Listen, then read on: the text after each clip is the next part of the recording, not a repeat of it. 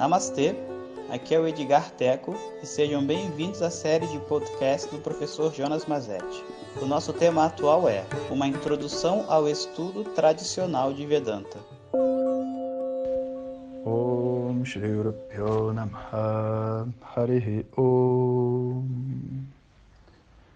Bom dia. Continuamos então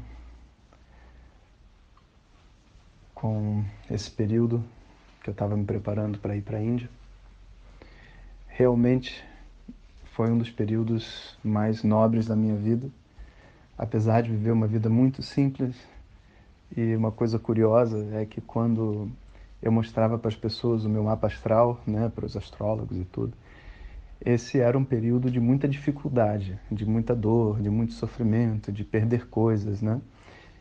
E engraçado que eu estava muito bem, né? E aí quando eu argumentei com o astrólogo, ele falou assim, olha só, está muito bem porque você voluntariamente abdicou das coisas.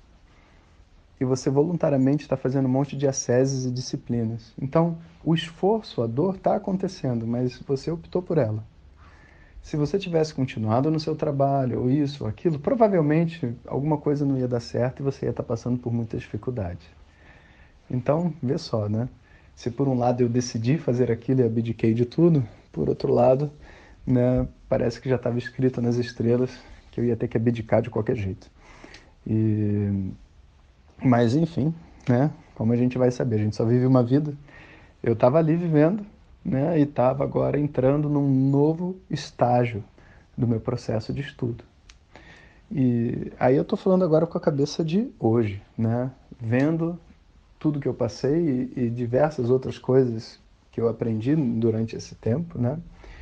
Eu eu queria realmente explicar para vocês que existem estágios internos, existem estágios.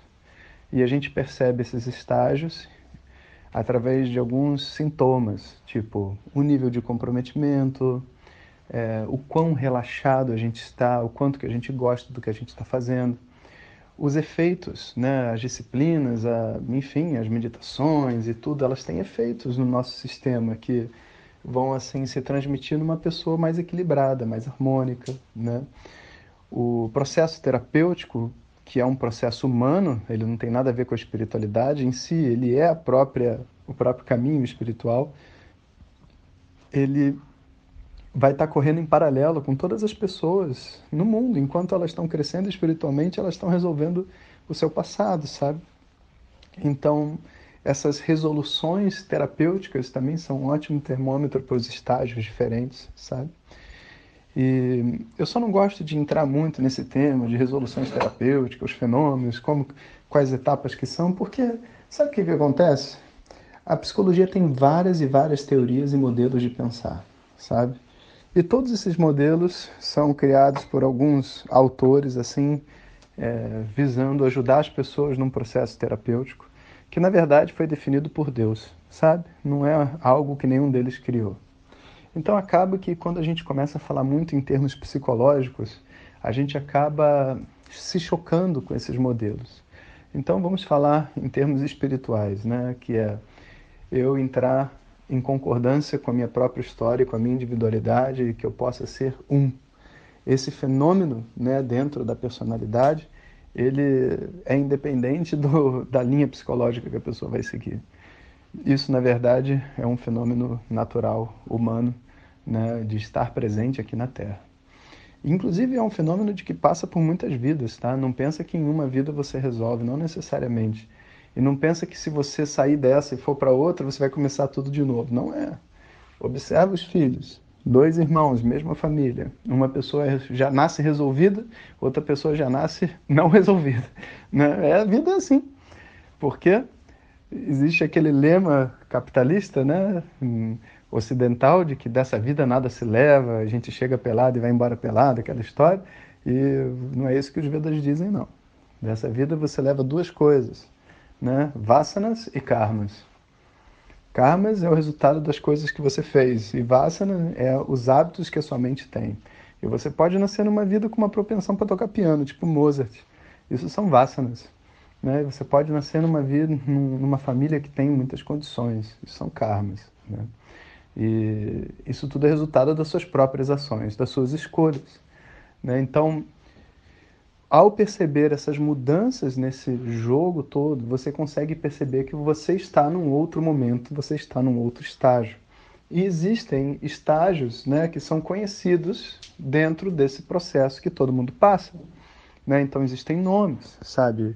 O mumukshu, aquela pessoa que está buscando por uma resposta e não sabe o que é. Né? Pode ser que seja Vedanta, pode ser que seja budismo, pode ser que seja isso, pode ser que seja aquilo, lê um monte de livro e está tentando encontrar alguma coisa. Né?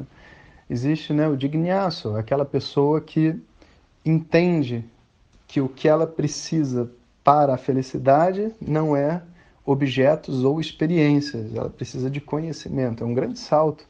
Né? E se esse salto puder ser realizado, a mente está num outro estágio. Mas esse dignaço, né, que está em busca do conhecimento, ele um dia vai ter que encarar que conhecimento não vai ser obtido, nenhum conhecimento nesse universo é obtido sentado no pudim.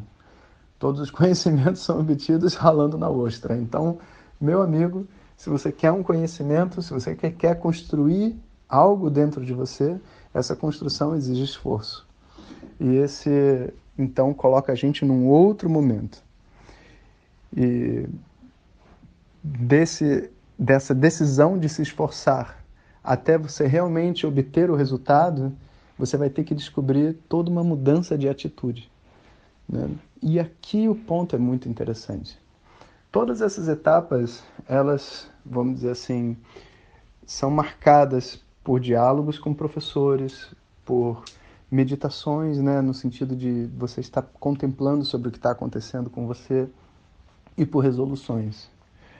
Mas é preciso entender que o guia de tudo isso é o seu conhecimento, é o seu entendimento sobre você, sobre o seu corpo, sobre a sua fisiologia, sobre as suas emoções, sobre o seu intelecto e sobre Ishvara, sobre Deus. Esses, esse entendimento que você faz sobre tudo isso é o que de verdade muda você de um estado para outro. O seu estado de comprometimento, de envolvimento, é fruto daquilo que você sabe sobre você mesmo e sobre o mundo. Então, a todo momento eu estou vivenciando e experienciando diversas técnicas e disciplinas, mas a minha mente ela tem que estar tá, assim relaxadamente contemplando sobre o que está acontecendo comigo, consciente, sabe? E isso permite com que a gente, na verdade, é, vá galgando posições no nosso próprio processo de desenvolvimento. Hoje, quando é, se fala de iniciações, né? tem tantas fantasias ridículas sobre o que é uma iniciação que chega assim até dar um, um certo irque, sabe? As iniciações são vistas como uma espécie de um processo esotérico de transferência de poder, sabe?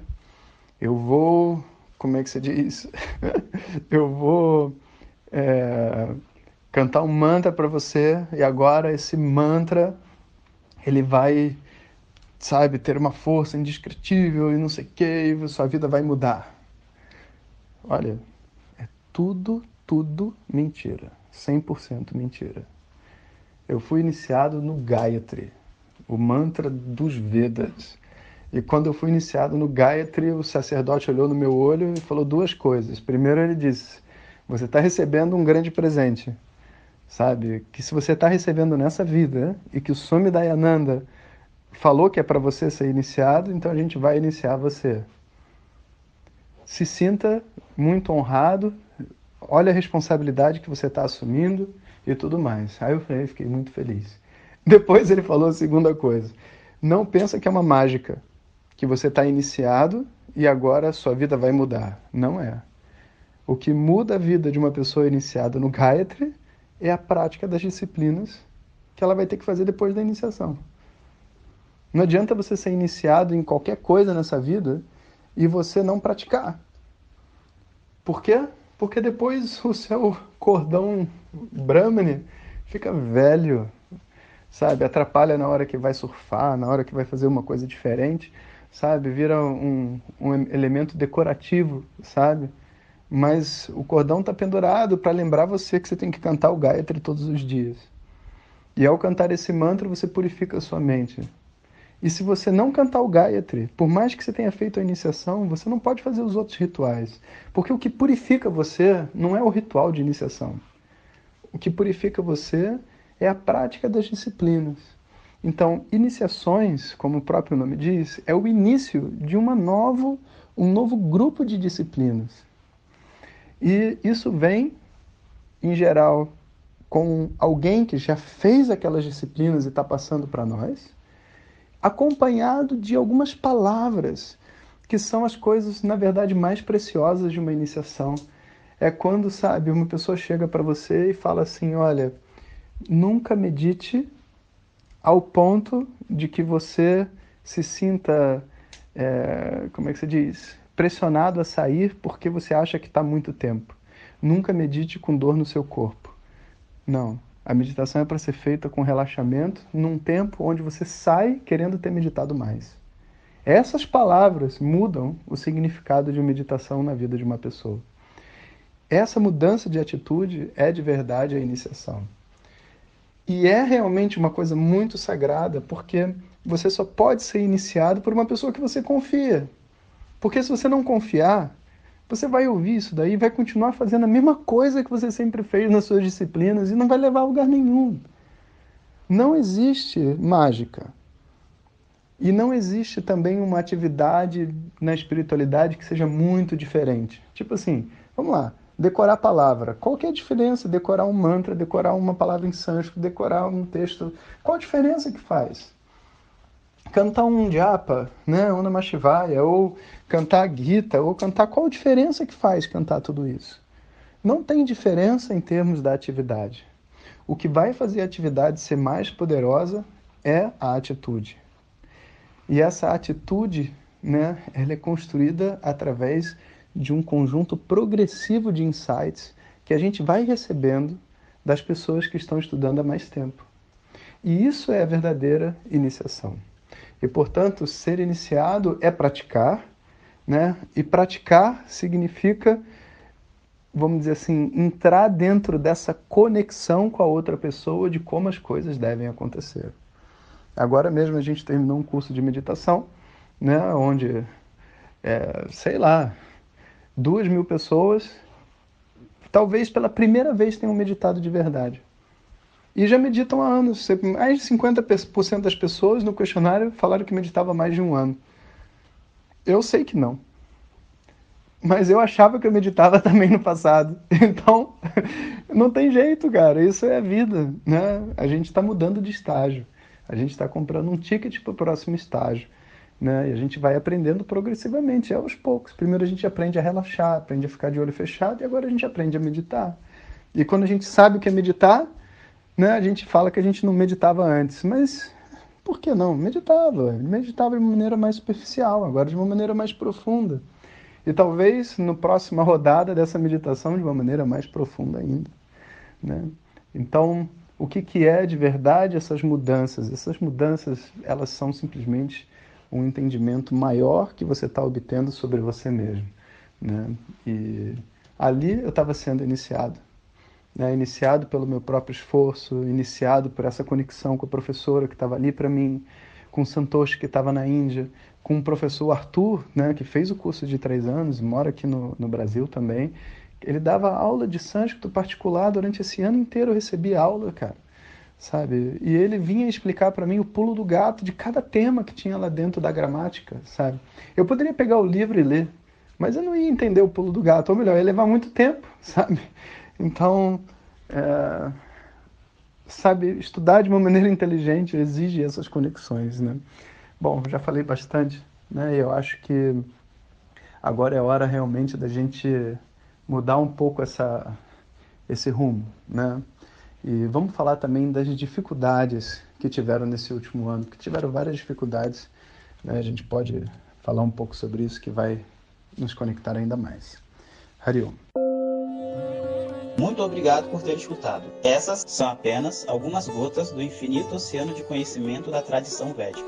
Para receber nossos áudios diretamente, clique no link que acompanha o título desse áudio ou baixe o nosso aplicativo Vedanta Zat. Om Tat Sat.